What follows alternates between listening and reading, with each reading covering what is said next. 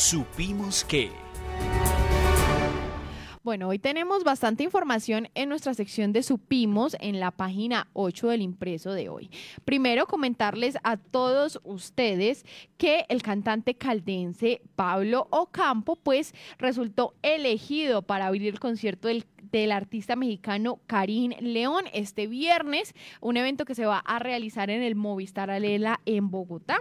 Karim León está catalogado como uno de los artistas populares más sonados en el momento en el país y felicitamos pues al caldense por pues ser a quien sea tenonero pues de este artista, que es bueno que se haga conocer y que ya sea reconocido y lo inviten a eventos como estos.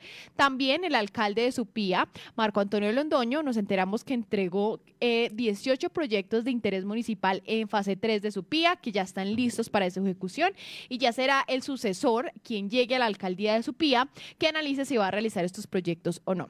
Entre ellos está el Plan Integral de Desarrollo de su PIA, 500 años, los estudios del río Supía, la estación de bomberos, la vía Caramanta, puentes, viviendas, placa huella. Bueno, hay muchos proyectos que entregó el alcalde saliente de Supía, Marco Antonio Londoño.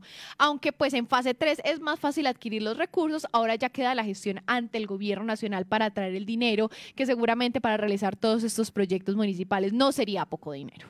Y también les contamos que el cantante manzanareño de música popular Jason Jiménez pues pasó de cobrar 80 mil pesos en sus inicios en bares y cantinas por 40 minutos de cantar a 150 millones de pesos en diferentes escenarios del país por dos horas de concierto.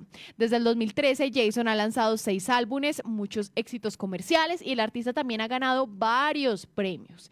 Dijo el artista que es un hombre de mucha fe y que piensa que Dios ha sido el que lo ha puesto donde está.